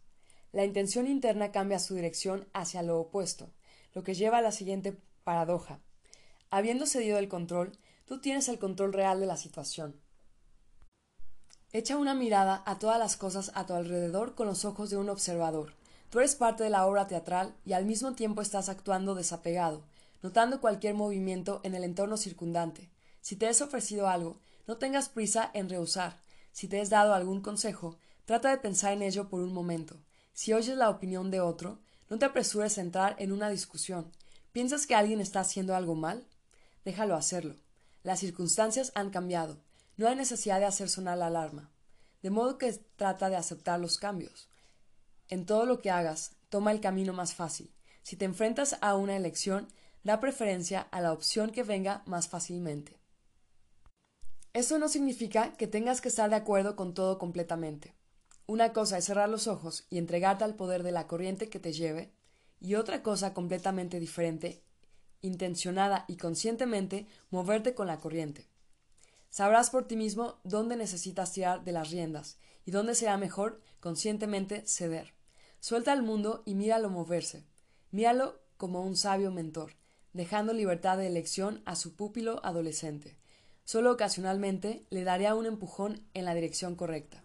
Verás cómo el mundo empezará a girar a tu alrededor. Ahora ha llegado el momento de familiarizarse con el último principio del espejo, al principio más importante y poderoso, junto con su perfecta capacidad reflectante. El espejo tiene una cualidad. La derecha se convierte en izquierda, en el espejo, mientras el espacio que se mueve en una dirección está realmente moviéndose en la dirección opuesta. La gente hace mucho que se ha acostumbrado a esta cualidad del espejo y ha aprendido a convertir la ilusión en realidad en su mente. Pero la mente todavía no puede manejar la ilusión del espejo dual. El problema radica en la tendencia humana a ver mal en lo bueno, a volver lo positivo en negativo, mientras interpreta lo que es bueno para nosotros como un ejemplo de mala suerte. En verdad, el mundo no está predispuesto a conspirar contra sus habitantes. El problema no es una norma. Eso es porque hay siempre más energía empleada en superarlo. Y la naturaleza no gasta energía en vano. La corriente de las variantes está siempre moviéndose por el camino de menor resistencia. Uno podría decir que es siguiendo el camino de una concurrencia favorable de circunstancias. La gran masa de los problemas son creados por la gente misma, cuando da manotazos en el agua y rema contra la corriente. Pero lo principal es que una tendencia a la negatividad genera una imagen concordante, que el espejo entonces manifiesta en la realidad. La gran masa de problemas son creados por la gente misma, cuando da manotazos en el agua y rema contra la corriente. Pero lo principal es que una tendencia a la negatividad genera una imagen concordante que el espejo entonces manifiesta en la realidad. Recuerda, lo único que está haciendo el mundo es producir un perfecto reflejo de tu actitud hacia la realidad. No importa lo sombrío que el reflejo parezca, se hará aún peor si lo tratas como negativo. Igual que lo negativo se volverá positivo si tú lo declaras como tal con tu voluntad. Cualquier circunstancia o acontecimiento lleva un potencial desfavorable como también útil para ti. Expresando tu actitud en estas encrucijadas, tú estás determinando el consiguiente curso de los acontecimientos, que se desarrollarán en una afortunada o desafortunada dirección. En cualquier acontecimiento, incluso el más desfavorable, terminarás siempre beneficiándote de él, si tú sigues el séptimo principio del espejo. Percibe cualquier reflejo como positivo. No importa lo que sea, tú no puedes saber seguro si es bueno o malo para ti, de modo que asegúrate de elegir lo mejor. Más aún, cuando todo esté rodando bien, no deberías tratarlo con indiferencia, como algo que das por supuesto, sino en su lugar deberías celebrarlo con alegría, enfocando tu atención en el hecho de que todo está yendo magnífico. Lo que esté sucediendo, todo está yendo según el plan. Esto no es más que el famoso principio de coordinación de la intención. Como funciona ya ha sido descrito en el primer libro de Transurfing. Por ejemplo, digamos que has encontrado un problema. Tú eres el único que puede decidir en la encrucijada si llamarlo complicado o simple. Una tendencia a la negatividad y el cansancio a causa de una vida difícil hace a una persona gruñir bajo el peso de la opresión del problema y afirmar sombríamente Oh, qué duro de soportar es esto. Es una tarea muy difícil. Y el mundo inmediatamente concuerda, como tú desees, querido. Él siempre concuerda, y si ese es el caso, haz lo opuesto. Dite a ti mismo, todo tiene una solución muy simple. Incluso si es difícil de hacer, llama a este problema simple, que sea un postulado, porque un problema, en efecto, es hecho difícil por un pequeño detalle, las circunstancias acompañantes. De modo que, este pequeño detalle está determinado por tu actitud, y el mundo, una vez más, estará de acuerdo con todo, independientemente de lo que esté pasando. ¿Está todo yendo torcido? Por supuesto que no, dirás tú. Todo es justamente magnífico y con una cara de completo idiota, o así podría parecerle a una persona razonable, te frota las manos de satisfacción. Eso es. Muy bien. O aplaudes o saltas de alegría. Y entonces, suficientemente pronto, descubres que en verdad la circunstancia que parecía desafortunada está efectivamente jugando a tu favor. Esta cualidad del espejo siempre actúa tan inesperadamente y de tan extraño modo que es imposible acostumbrarse a ella. Cada vez que una derrota empieza a convertirse en victoria delante de tus ojos, tú experimentarás un deleite distinto a cualquier otro, de modo que querrás exclamar Esto no puede ser. Tiene que ser una especie de magia. En tiempos pasados, cuando tú operabas desde el sentido común, razonabas muy diferentemente, y eso es lo que te hace recibir todas las dificultades y privaciones de la vida a una gran escala.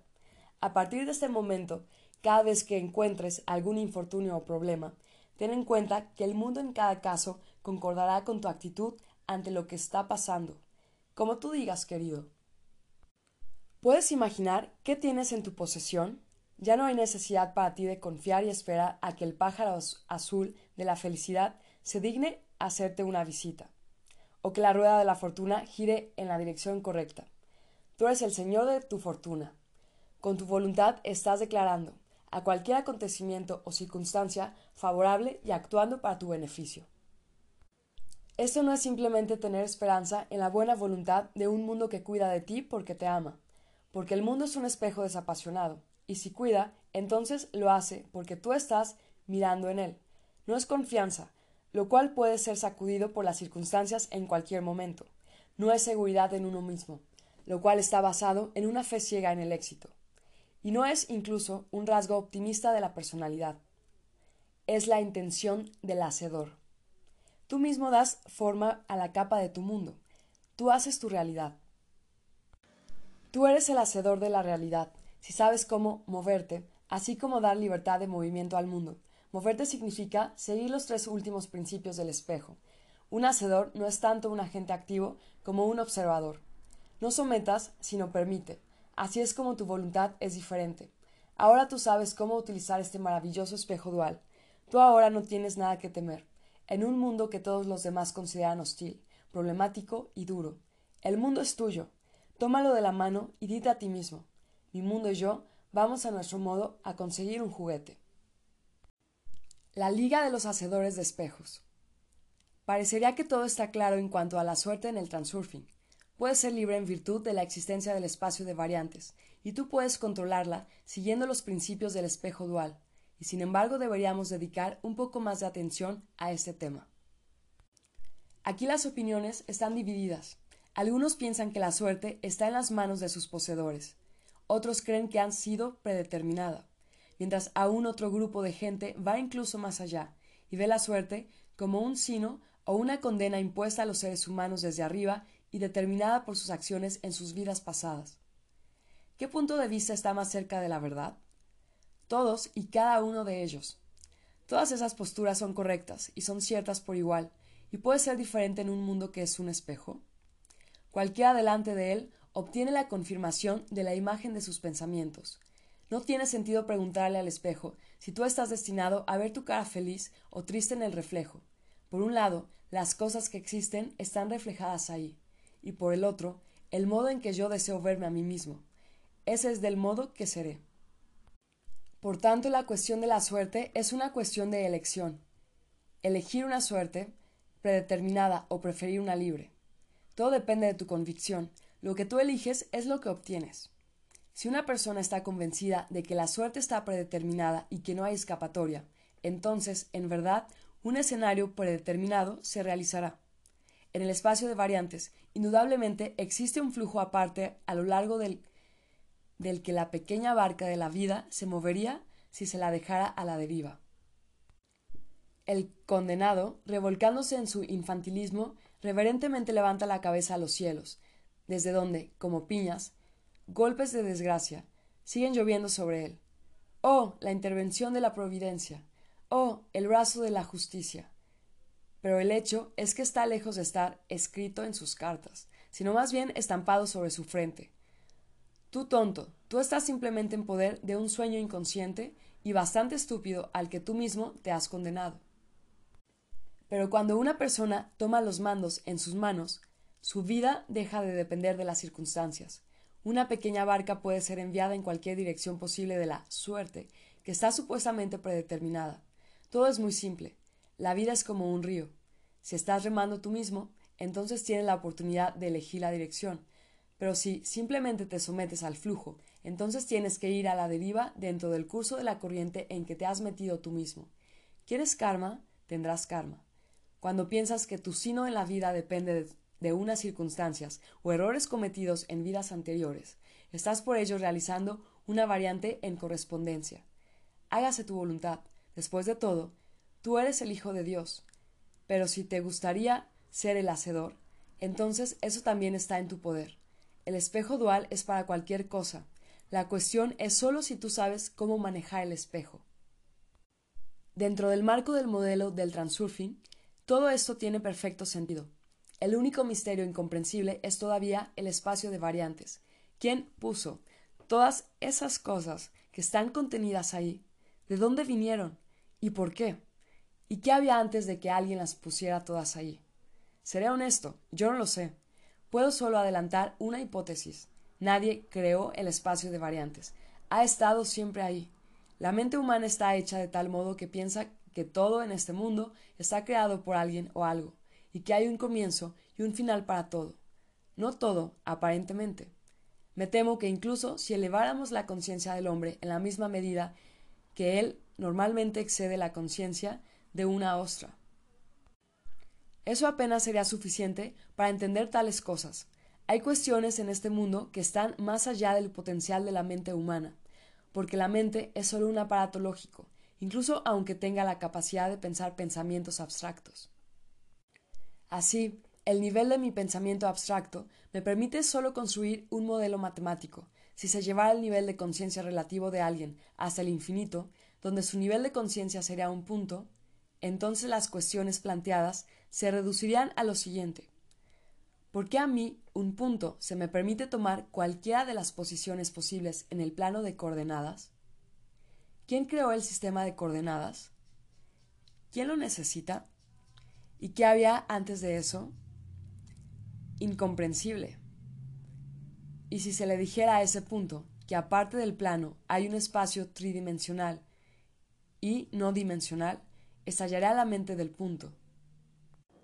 Es más fácil creer que la suerte ha sido preordenada por algún poder superior, y también que tú la puedes calcular y predecir, que creer en la existencia de un inconcebible espacio de variantes que lo contiene absolutamente todo. En cualquier caso, la gente está incómoda viviendo con incertidumbre. Ellos se esfuerzan por tener al menos un pequeño indicio de qué va a pasar en el futuro. Y por eso van astrólogos, adivinos y hierofantes. Y esta una vez más es una cuestión de elección fundamental. ¿Cuál es mi intención? ¿Descubrir lo que me está esperando o crear lo que yo quiero? Si tú eliges una postura pasiva, entonces, por supuesto, solo una cosa queda, volverse hacia los que tienen la audacia de proclamar que ellos conocen el libro de los destinos. Pero, ¿es incluso eso posible? ¿Hay alguien capaz de predecir o calcular el futuro? Indudablemente así es. Más aún, esto se vuelve posible precisamente en virtud de la existencia del espacio de variantes. De otro modo, ¿de dónde habría sacado los psíquicos fragmentos del pasado y el futuro? No hay duda de que los acontecimientos no pueden desarrollarse al azar. Los sectores en el espacio de variantes están atados con cuerdas de relaciones causa-efecto, líneas vitales que están sujetas a ciertas leyes. ¿Y cómo puede alguien evaluar esas leyes? Obviamente, mirando diversas manifestaciones y rasgos externos, como podrían ser la posición de los cuerpos celestes, los sueños, las combinaciones de cartas e incluso los pozos del café. No existen las coincidencias, la idea del azar es solamente un modo de experimentar un efecto cuando no hay información detallada disponible sobre las causas. Pero de nuevo, es precisamente en virtud de la existencia del espacio de variantes. Este espacio de almacenaje que contiene los rollos de película del pasado y el futuro, que los pronósticos no son siempre confirmados. La cantidad de variantes es infinita, de modo que no hay garantía de que tú hayas tomado el rollo de película de la caja está destinado a entrar en el proyector. Nosotros solo podemos hablar de una fracción de probabilidad. Una de las psíquicas más precisas fue la búlgara Vangelia Dimitrova, conocida alrededor del mundo como Vanga. Habiendo perdido la vista cuando niña, ella obtuvo el regalo de saber el espacio de variantes, pero incluso con sus habilidades únicas, el porcentaje de acierto, tanto en el pasado como en el futuro, variaba entre 70 y el 80%. Las profecías están también distorsionadas por la percepción de un psíquico particular y por su aceptación consiguiente. Las centurias de Nostradamus continúan teniendo interpretaciones tremendamente diferentes. En las predicciones, la gente a menudo trata de ver cosas que no están ahí, y al contrario, pero ellos no notan lo obvio. Cuando Vanga predijo que el Kurks iría bajo el agua, nadie entendió un comino pero cuando un submarino con el mismo nombre se hundió, entonces a aquellos que sabían de esa predicción probablemente un escalofrío les bajó por la columna. Y sin embargo, si todos nosotros podemos hablar de que es una probabilidad que un clarividente vea el sector correcto en el espacio de variantes, Entonces, ¿por qué el número de aciertos resulta ser bastante alto? Porque una predicción que ha sido impresa en la memoria de una persona se convertirá en su intención, quiera él o no. La actitud de la gente a todo tipo de interpretaciones y horóscopos es especial en un equilibrio entre fe y, y desconfianza. Por una parte, un individuo no es propenso a confiar totalmente en tales cosas, pero por la otra, en alguna parte en las profundidades de su subconsciente está el pensamiento ¿y qué pasa si? En cuanto a la interpretación, su importancia es mínima. Quizás se realizará, quizás no. Es una especie de juego que está siendo jugado en simulación y en serio al mismo tiempo. Como resultado, tú obtienes una unidad latente del alma y la mente. Bajo tales condiciones, una fugaz pero nítida imagen se crea, que el espejo del mundo gustosamente manifiesta en la realidad. La persona, sin ella misma saberlo, realiza lo que se le ha predicho. Por eso la probabilidad de que una predicción resulte cierta es mayor que la media. Por la biografía de Vanga se tiene la impresión de que incluso cuando jugaba de niña era casi como si ella estuviera programando su futuro destino. Su quehacer favorito cuando niña era curar a los niños de los vecinos, sus pacientes. Además, ella sabía cómo contar diversas historias elaboradas que todo el mundo escuchaba como si ellos estuvieran bajo un trance. Más aún, a Vanga le gustaba jugar a un juego particularmente extraño. Ella escondía algo en un lugar oscuro, y luego empezaba a buscar ese objeto con los ojos vendados, sintiendo su camino hacia él. Como puedes ver, los cuadros de las imágenes creados por ella eran tan infalibles que el espejo del mundo las reproducía en la realidad, hasta el más mínimo detalle. Vanga se convirtió en una sanadora y una psíquica, y perdió la vista como resultado de un accidente. A la edad de doce años fue transportada por un huracán. La niña fue encontrada más tarde en un campo, cubierta de arena. Se debería destacar que Vanga estaba convencida de que uno no puede escapar a la suerte. Los esfuerzos de uno no pueden cambiar algo que ha sido predestinado. Teniendo visiones de accidentes que iban a ocurrir en el futuro, ella a menudo trataba de advertir del peligro, pero no podía. Había veces en que Vanga sabía que iba a morir gente y les convencía para que evitaran salir o les pedía dejar el lugar. Pero eso tampoco ayudaba. La gente no le escuchaba. Parece que hay aquí una contradicción con el transurfing. ¿La suerte está predeterminada después de todo? Efectivamente, no hay contradicción. Una persona es incapaz de tener un impacto significativo en la vida de otra. Una persona tiene poder para dar forma solo a su propia capa del mundo, incluso cuando parece desde fuera que un influyente actor político está a cargo de la suerte de todas las naciones. En verdad, él está haciendo solo la voluntad de la estructura que le ha creado. Cualquiera es capaz de controlar su propio destino, pero solo a condición de que tome el volante en sus manos. Todo depende de la posición que una persona asume, activa o pasiva. Tú puedes vivir la vida como es, leer los horóscopos y aceptar el destino como algo que ha sido adjudicado desde arriba. Pero por otro lado, si tú te pones al astuto con todo el ahínco de una mente confusa, podrías terminar creando tal destino por uno mismo. Dios no lo permita. Por lo tanto, por tomar una postura activa, entenderemos la intención de controlar el tren de nuestros pensamientos de acuerdo con los principios del espejo, y no el conocimiento de cómo dar manotazos en el agua. Tal postura te da un poder real sobre tu destino, y no hay ningún sentido en los servicios ofrecidos por los adivinos. No quiero decir que esas predicciones sean falsas, no, los pronósticos individuales son a menudo confirmados, pero solo son necesitados por gente que ha elegido vivir la vida como un sueño inconsciente. Y por cierto, esta será siempre la abrumadora mayoría de la gente. Pero si tú intentas convertir tu vida en un sueño despierto que tú puedes controlar, entonces los servicios de los hacedores de espejos realmente no son de utilidad para ti. ¿Quiénes son los astrólogos, hierofantes, adivinos, sino hacedores de espejos? Después de todo, ellos no proporcionan simplemente un inofensivo pronóstico, sino una parte sustituta de tu suerte, un pequeño trozo del espejo en el que tú estarás obligado a mirar. ¿Y cómo podría ser diferente? Si tomas el pronóstico en serio o no, no importa, tienes que tomarlo, y se instalará en tu subconsciente, programando tu suerte futura. Incluso si quitamos el dinero de la ecuación, ¿tú realmente piensas que podrías obtener un trozo del futuro solo así? No se puede echar una ojeada en el libro de la suerte sin ninguna consecuencia. El pago por este producto es siempre el mismo. Tú tendrás que llevarlo contigo y hacerlo una parte de tu vida, quieras o no. Tal pago puede demostrarse fatal, y el fallo, o, digamos, la responsabilidad, no está en los que venden la suerte como un producto, sino en aquellos que la compran. Queriendo saber el pronóstico, tú consigues un espejo y le preguntas a un hacedor de espejos si te permite sonreír en su espejo. Pero tú ya tienes un espejo, la capa de tu mundo con la que puedes hacer lo que tú quieras. Con mi espejo yo soy libre, si lo deseo. Puedo actuar con la voluntad de un hacedor y convertir cualquier fracaso en éxito. Y así es como será. De modo que yo no me podría preocupar menos del pronóstico.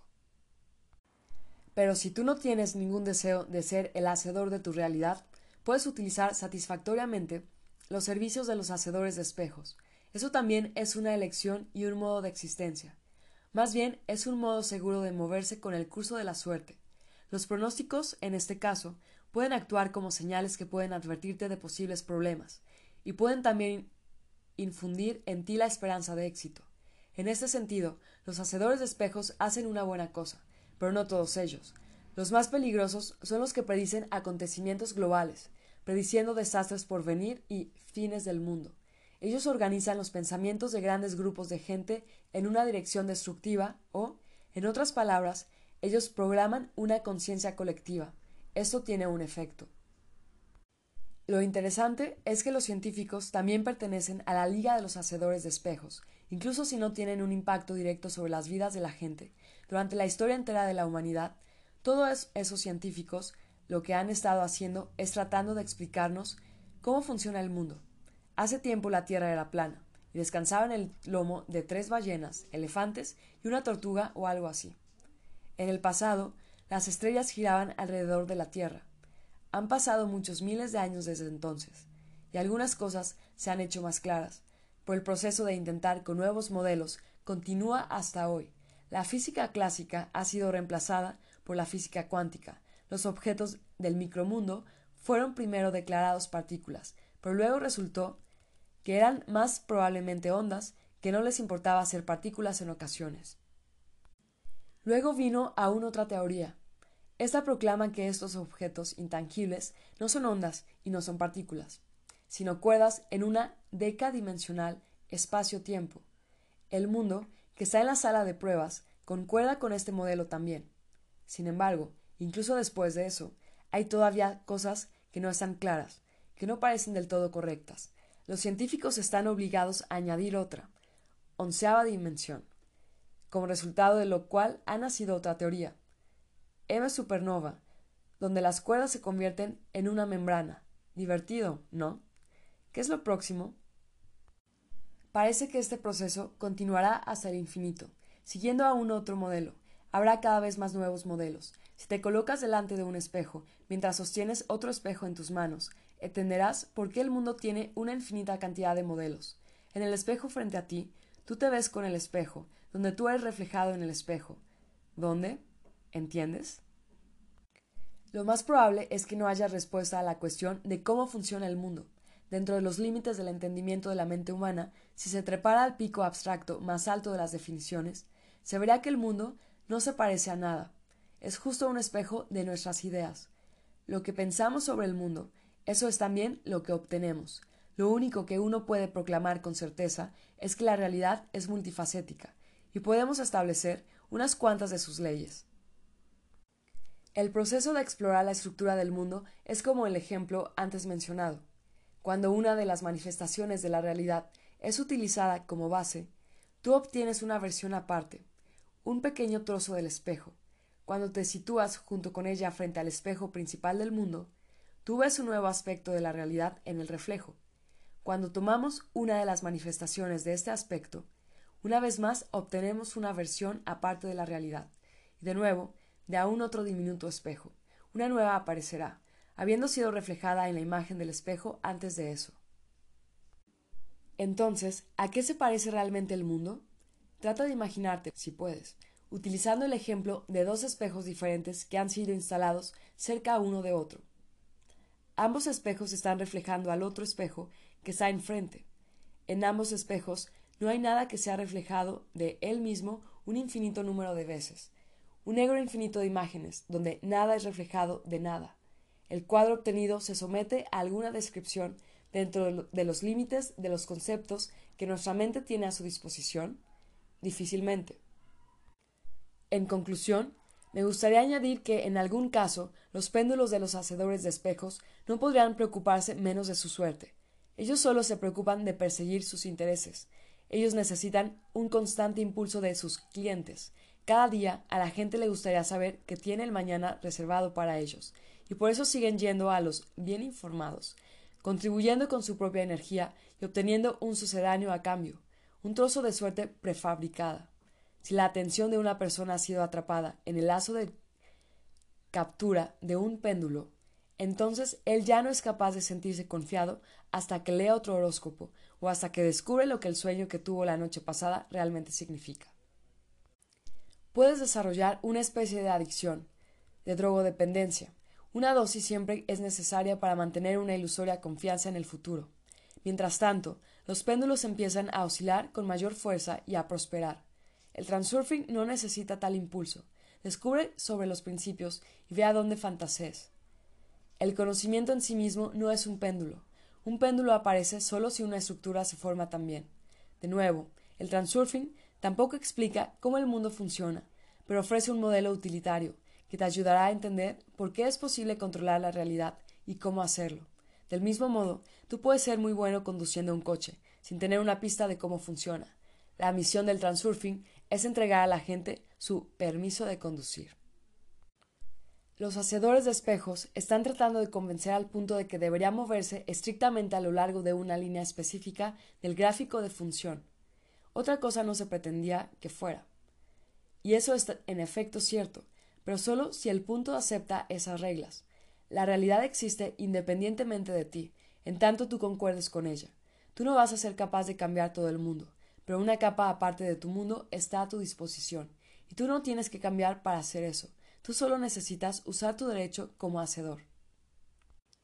Así que tienes un espejo dual, algo como un genio que cumple todos tus deseos. Eso ya no es un cuento de hadas, sino una realidad que hasta ahora se podía esconder bajo la tapadera de lo ordinario. En contraste con el genio que todos conocemos de los cuentos de hadas, tú no puedes ordenar a un genio del espejo. No tiene sentido tratar de apelar a él o buscar simpatía de él. Pero en el momento en que declaras tu intención, el espejo mágico alegremente concuerda. De acuerdo, querido. Tú eres el verdadero hacedor de tu suerte, si tú intentas serlo. No entregues tu suerte a los hacedores de espejos. Resumen. Los principios del espejo son 1. El mundo es como un espejo. Refleja tu actitud hacia él. 2. El reflejo toma forma en la unidad del alma y la mente. 3. El espejo dual reacciona con un retraso. 4. El reflejo establece el contenido de la actitud de una persona e ignora su dirección. 5. No pienses sobre lo que no quieres, piensa sobre lo que te esfuerzas por lograr. 6. Suelta tu agarre y deja al mundo moverse con la corriente de las variantes. 7. Percibe cualquier reflejo como positivo. 8. Controlando el tren de tus pensamientos, tú estás controlando la realidad. 9. Establece la frase de amalgama siempre que puedas. 10. No es el reflejo lo que necesitas mover, sino la imagen original, tu actitud y la dirección de tus pensamientos. 11. La atención debería fijarse en el objetivo final, como si ya hubiese sido logrado. 12. Para realizar una diapositiva, Tienes que ponerla sistemáticamente por un periodo de tiempo suficientemente largo. 13. No deberás reprimir tus emociones. Tú necesitas cambiar tu actitud mental en su lugar.